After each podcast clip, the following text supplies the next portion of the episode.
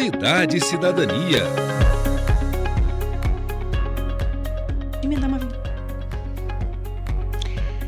8 horas e 9 minutos e a gente começa hoje o primeiro dia de março do mês, né, da mulher. E também estreia hoje, então, a nossa primeira entrevista de uma rodada que nós vamos realizar durante este mês em comemoração às mulheres, já que marca a semana que vem, né? Daqui na semana que vem, dia 8, é celebrado o Dia Internacional da Mulher. Mês da Mulher na Educativa.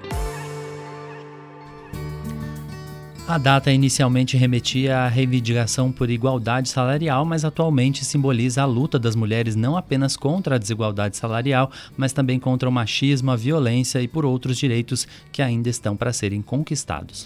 E para iniciar então essa nossa série de entrevistas, conversamos com a desembargadora Joyce Machado Camargo, que é juíza desde 1988, desembargadora desde 2009, idealizadora do programa Justiça no Bairro e a primeira mulher a ocupar a primeira primeira vice-presidência do Tribunal de Justiça do Paraná, a mais alta corte do Judiciário do Estado. Além de tudo isso, ela tem uma história inspiradora.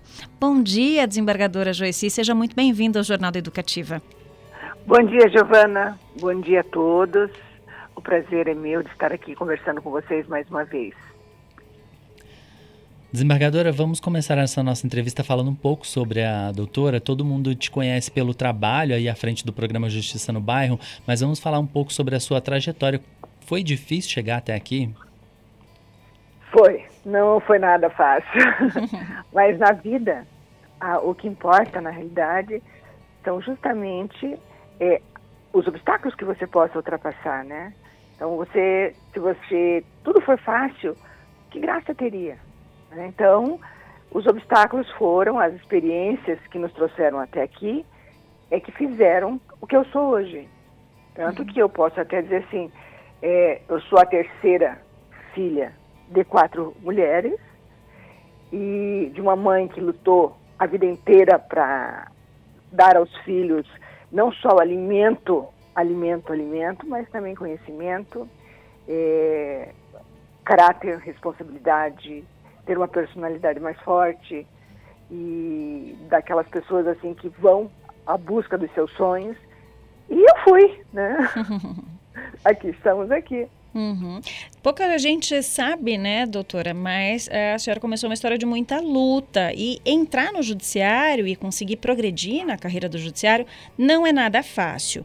Mas a sua luta começa muito antes também, né? Para a gente inspirar até as mulheres que estão ouvindo a gente, a gente pode, independente do tempo, da época e da condição social, é claro que para algumas pessoas é mais difícil, mas a gente pode ter um sonho, pode investir nele. Esse foi o seu sonho, né? Entrar no judiciário, ser juíza e para muita gente não era algo possível quando viu a senhora lá atrás, não é mesmo? Com certeza. É, quando você tem, vamos definir assim, quando você tem um sonho na vida e este sonho é fazer com que você possa construir algo melhor, porque quando você é jovem e você está estudando principalmente na área do direito, é, você tem ideias assim, você transforma é, os sonhos em ideais e aquilo vai alimentando você durante o curso do direito. Eu sempre tive, desde pequena, a, aquela ideia firme de que seria uma advogada, mas que seria uma advogada do povo. E isso até hoje não me demoveu.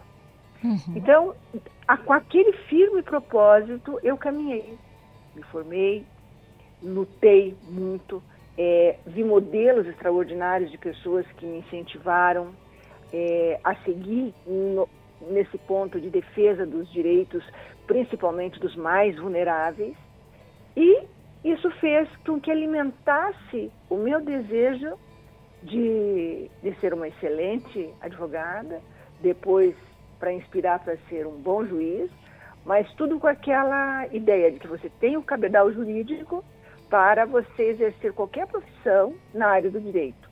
Mas o meu foco era fazer com que nós pudéssemos fazer o melhor no sentido de levar a justiça aos menos favorecidos.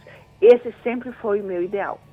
E é isso que nós estamos até hoje aqui. Estudei de bolsa de estudo, tive a ajuda de muita gente e em nenhum momento, Giovana e Ramon, você pode perder o sonho.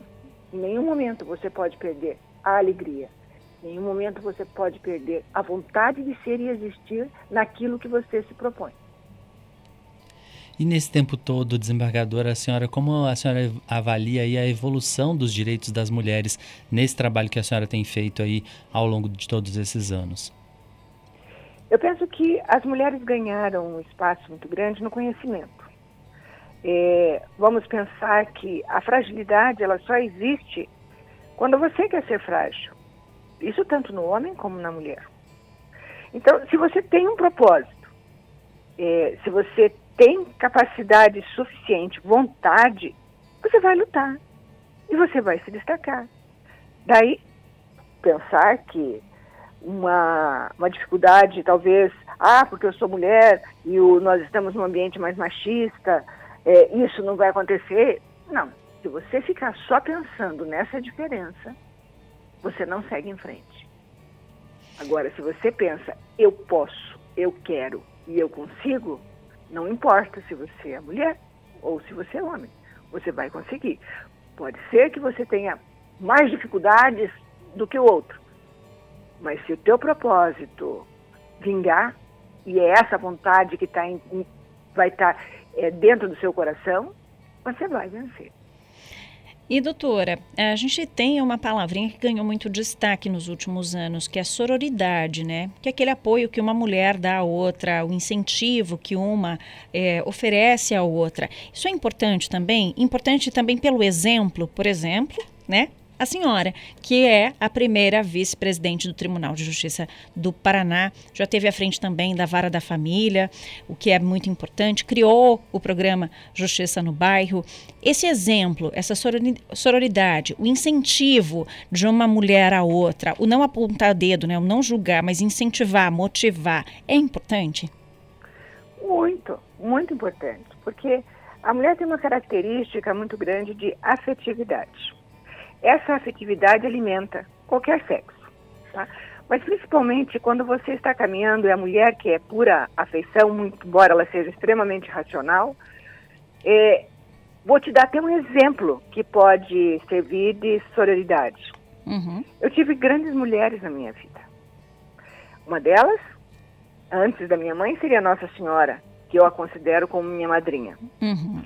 Depois minha mãe e outras mulheres que me incentivaram e que deram aquela força, porque eram mulheres extremamente fortes.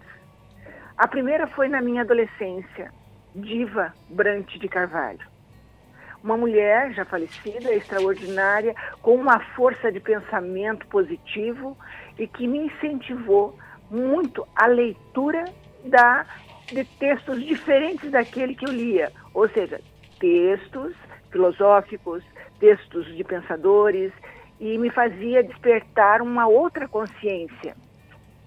Outra mulher importante na minha vida, que talvez tenha sido, talvez não é, foi aquela que me pegou pela mão e me levou na defesa do programa Justiça no Bairro. Chama-se Zilda Arnes Newman.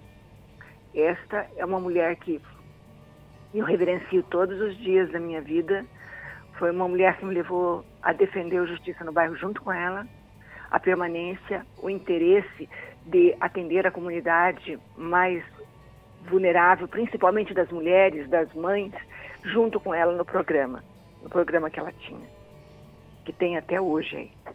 Outra mulher foi Daisy Custra, que era a presidente do da World Family, Summit, que nós fomos para China defender os mais interessantes projetos de saneamento básico, de educação, de justiça, enfim, de tudo. Ela era presidente da, da, de um órgão da ONU, que era, era a Organização da Família, a Organização Mundial da Família. Essa mulher me levou também para lá, reconhecendo o valor da mulher no trabalho em prol da sociedade mais vulnerável. Então, eu sempre tive grandes mulheres comigo. Mulheres que nunca desistiram da sua luta e que tinham um objetivo e foram até o final. E a senhora contou aí para a gente pela trajetória, né, pela experiência pessoal e profissional sobre como chegou até aqui, né, com o programa também Justiça no Bairro, qual a importância dele para as mulheres, o que a senhora pode dizer para a gente aí que ajuda, né, que contribui para as mulheres? É um sonho, é um sonho que na época que eu expus, que eu consegui, é, inicialmente eu me lembro que quando eu fui levar essa ideia para fazer nas ruas da cidadania de Curitiba. Eu levei ao prefeito na época, que era o Taniguchi, mas que já era uma ideia minha com o Greca lá atrás, quando ele havia sido prefeito. E o prefeito da época ali me deu toda, toda a cobertura. E quem montou junto comigo e fez a coisa acontecer, fazendo com que essa população vulnerável pudesse afluir as ruas da cidadania, que é o local onde o povo pode estar ali, deve estar ali, ali onde estão os serviços à sua disposição, foi um trabalho de divulgação feito na época pela primeira dama, outra mulher, Marina Taniguchi, e sua equipe da FAS. Tá certo. Doutora, a gente agradece aí ter tirado né, um tempinho na sua agenda para nos atender, para falar sobre esse exemplo. E a gente te incentiva a continuar sendo sempre o exemplo para a gente, inspiração. Obrigada e uma Giovana, ótima quarta-feira. Eu uhum. agradeço muito esse carinho, mas só encerro dizendo: quem tem um sonho, vá atrás. Nada impede. As dificuldades, elas aparecem, mas nós podemos superá-las. Ah, dia 29 aqui de março, nós estaremos completando 20 anos do programa Justiça no Bairro, do qual eu nunca faltei nenhum. É lindo, é lindo esse projeto que eu vi nascer também. Obrigada, Sim, viu, doutora? Obrigada, doutora. Um ótimo dia da mulher para a senhora. Obrigada. E siga, siga sendo o nosso exemplo sempre. Um beijo bem grande no coração de vocês. Deus abençoe. Deus abençoe a senhora também. Nós conversamos com a desembargadora e primeira vice-presidente do Tribunal de Justiça do Paraná, Joici Machado Camargo, que abriu aí a nossa série de entrevistas em celebração ao Dia da Mulher aqui no Jornal da Educativa. Na semana que vem, nossa entrevistada vai ser a deputada federal Leandre Dal Ponte, a nova secretária da Mulher e Igualdade Racial do Paraná. 8 e 22